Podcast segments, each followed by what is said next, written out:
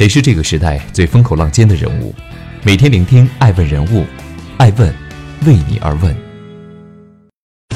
Hello，大家好，爱问人物全球传播，爱问帮助创始人成长的创始人办公室，爱问传媒辅佐创始人全球定位传播，爱问资本帮助创始人的新经纪公司投融资管。欢迎大家的守候。今天我们来聊一聊爱问人物张朝阳。不认输。新年伊始，向来崇尚宽松文化的搜狐出了一份严厉的新规：员工九点半前到岗，迟到一次罚款五百元。一时舆论风波不断，资本家就得剥削员工。张朝阳的回应也与他向来的佛系气质有些不太熨贴。二零二零年一月一号。在与员工共同度过的跨年夜上，张朝阳强调，搜狐今年要扭亏为盈。为搜狐内刊撰写的新年卷首语之中表示，他希望员工做到两点：其一，只有在每天太阳升起的时候，你已经开始思考当天的工作；在太阳落山的时候，你依然在热烈地讨论工作，你对工作的兴奋度才能被最大限度地调动起来。你会更聪明，更有想法，更有创造性，了解问题的颗粒度更细致，而且勤奋工作使精神强健，有利于健康。反而无所事事或有拖延症的人才更容易焦虑。第二，你有义务了解其他相关部门正在做的事情，你有义务使用搜狐主要的产品，你有义务阅读对公司的报道。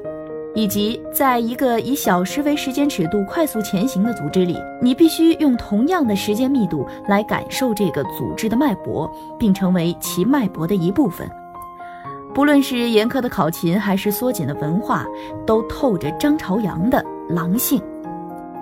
搜狐前高管李善友曾评价，离开搜狐的人都很怀念张老板，也再遇不到像他那样给予下属宽容信任空间的老板了。如今张朝阳表现的狼性，用粉丝圈的话来讲，称得上人设崩塌。如果将人生分为三个阶段：奋斗期、挣扎期、弥补期，如今的张朝阳则正好在经历第三个。这场管理风格的转变，可能来自他十年前的抑郁，也可能来自五年前搜狐的掉队。不论原因是什么，张朝阳都是在推翻过去，重建信念。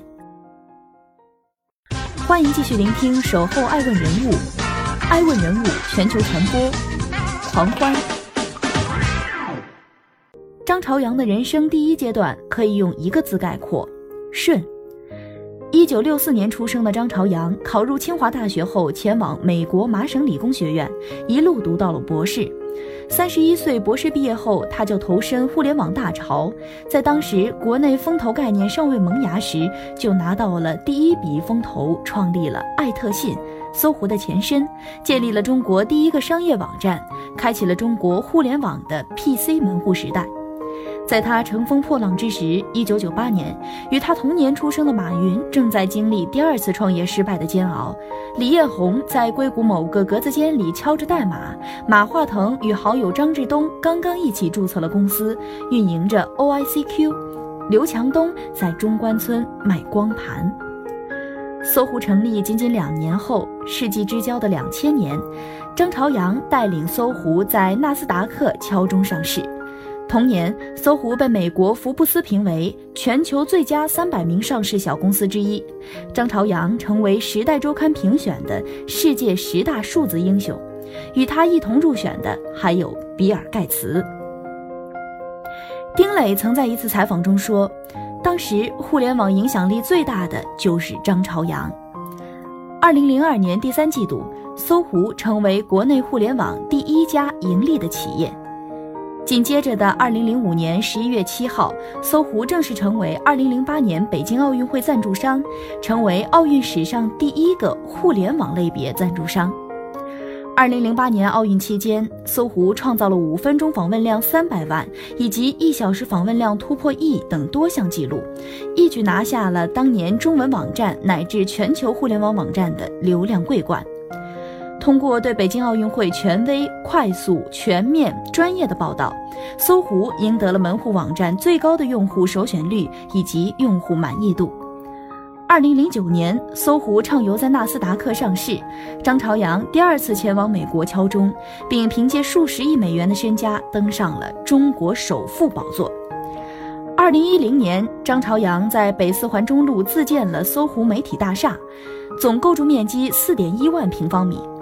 这一年，四十六岁的张朝阳在全球福布斯富豪榜排名一百二十三位，拥有二十八点九亿美元个人财富。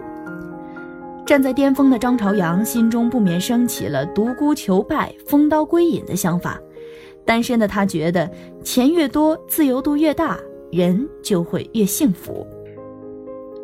张朝阳将公司交给一群高管去打理，从此浪迹人间，半裸拍杂志封面，在搜狐大楼顶楼开趴，身边的女伴来来去去，有超模也有影后，这样的日子他想过到一百五十岁。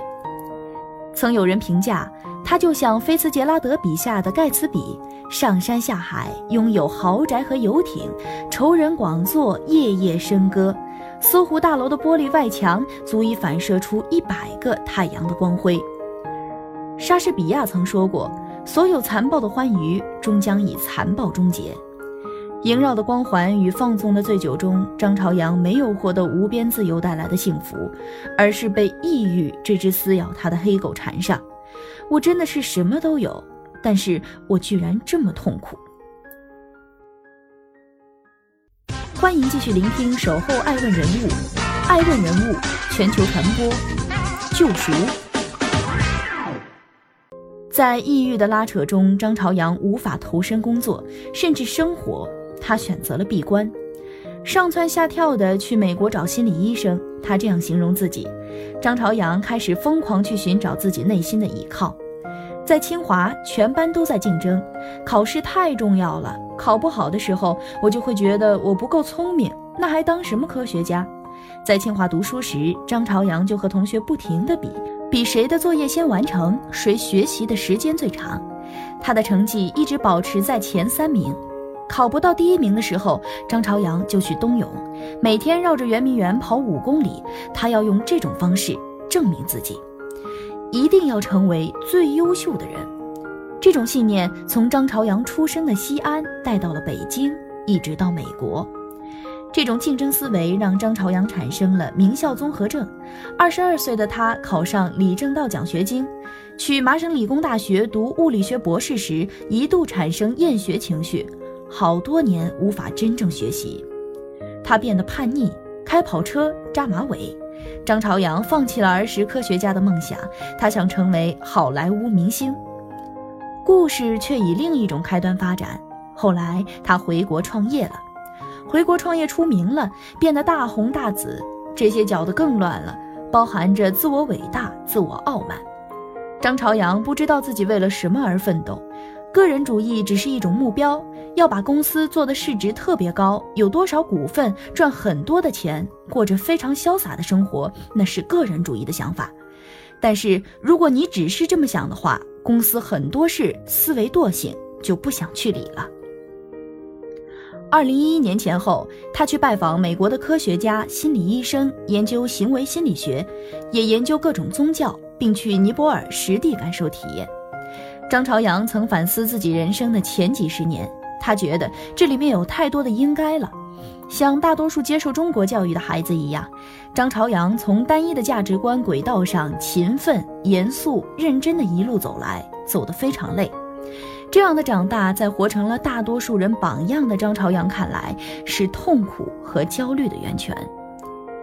精英教育给了张朝阳最好的东西，强化了他的能力、眼界与韧性，却没能替他界定一个清晰的价值目标，让他在名利散去之后依然有满足自身的东西。用他的话说，人的心要有个依处。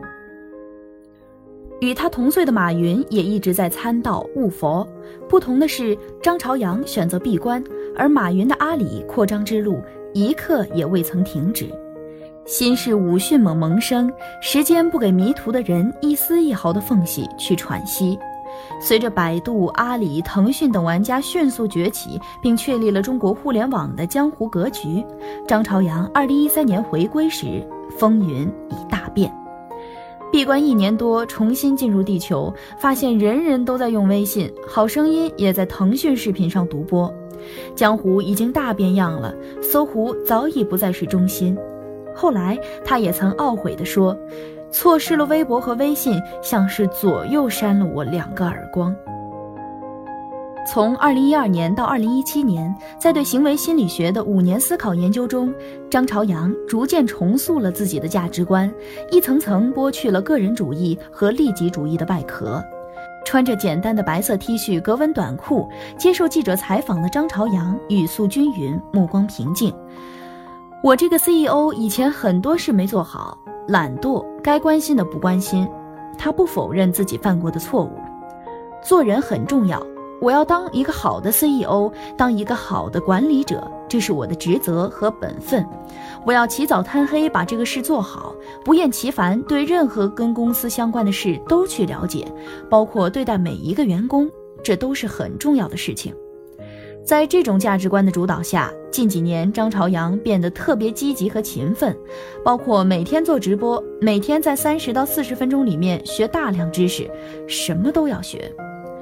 张朝阳很少再感到焦虑。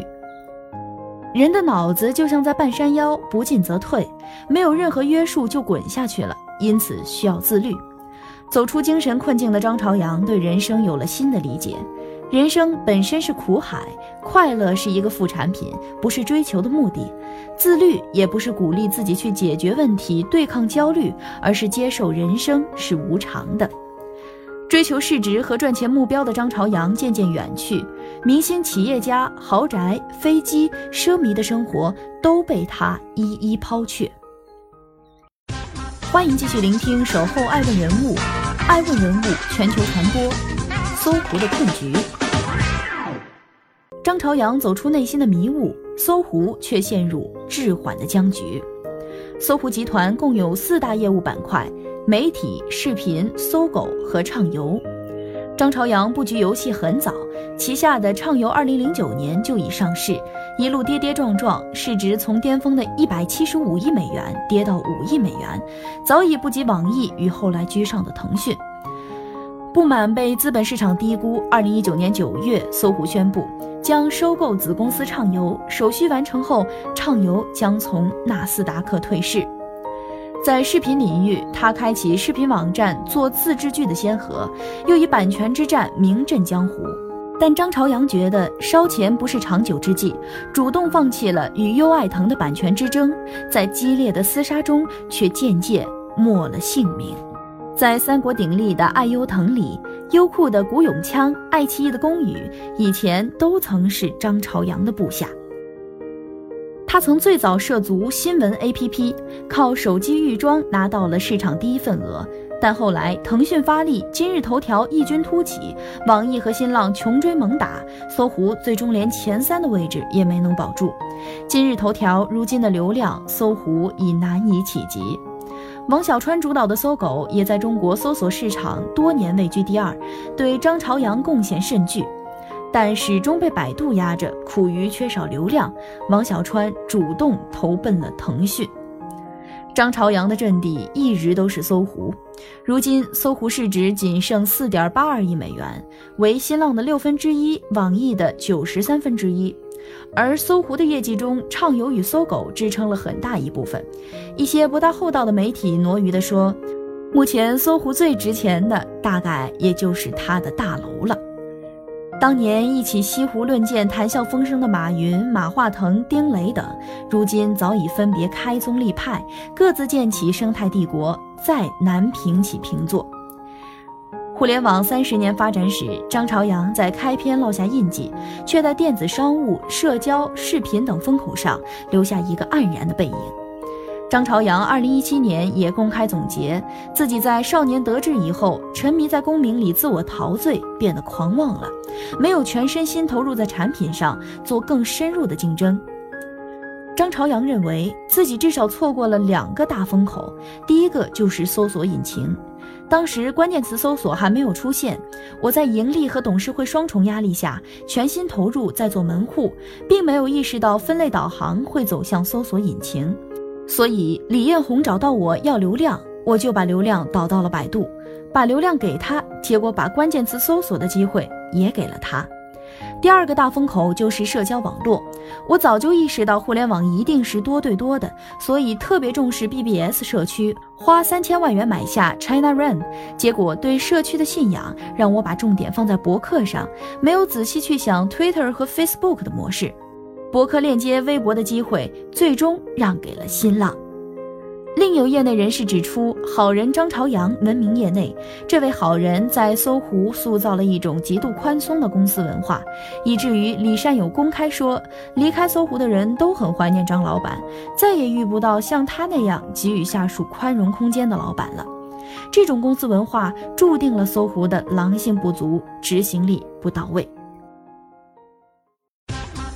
欢迎继续聆听《守候爱问人物》，爱问人物全球传播，不认输。在二零一六年底搜狐 Word 大会上，张朝阳也较为罕见地提出，中国互联网几乎是从搜狐开始的。在下半场开始的时候，搜狐将重新回到舞台中心，来实现我们的理想。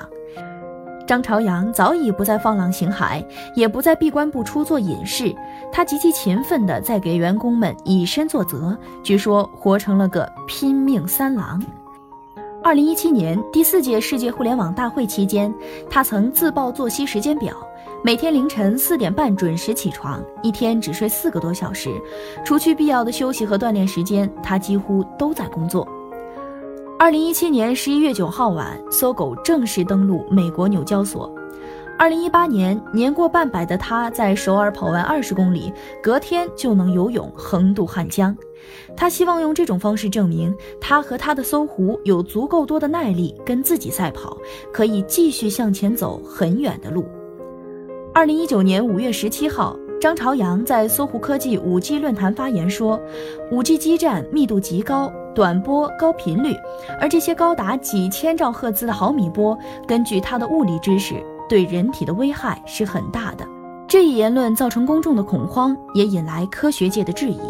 当晚，张朝阳发微博回应：“我不是生物医学方面专家，只是看了些外国报道，不要把我的观点看太重。”二零一九年六月。张朝阳推出了移动社交 App 狐友，但狐友、微博加微信的简单融合，以及用户之间人人平等和隐私保护的差异化卖点，却并没能打动太多的用户。这张朝阳为狐友导流的微博下面，不多的留言却代表着多数用户的真实想法。有人讥讽他发新浪微博被限了流，有人说他卖力推广也只是徒劳，因为没人用，还有人质问。你现在为什么要这样？张朝阳不想认输，重出江湖六年，他渴望一场真正的胜利。从神坛上下来，张朝阳和搜狐有些左右为艰。BAT 已经占领互联网高地，此时攻入产业互联网太难突围。搜狐的基因又注定它很难的接地气，下沉到三四线的腹地，左奔右突，不得其门而入。这像极了人生要面临的中年危机，时代红利褪去，前进的阻力变大，但所有人依旧要努力向前，追赶时代。沸腾十五年的作者、财经作家林军对张朝阳评价很高，在他看来，张朝阳是中国互联网乃至中国企业家里面活得最率真、最自我，世界观和价值观最值得认可和尊敬的。成功的荣耀易于品尝，接受巅峰后的平淡需要定力。搜狐不再是舞台最中心的互联网公司，但张朝阳却活得越来越真实。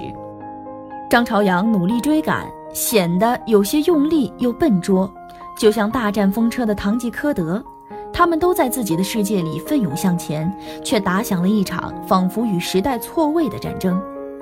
二零一九年十月二十一号的乌镇互联网大会上，将满五十五岁的张朝阳回首自己带领搜狐走过的二十一年风雨路。聚光灯下的张朝阳面对一众媒体记者，他平静地说道：“江湖还是那个江湖，还是充满激烈的竞争，但我已经不一样了。”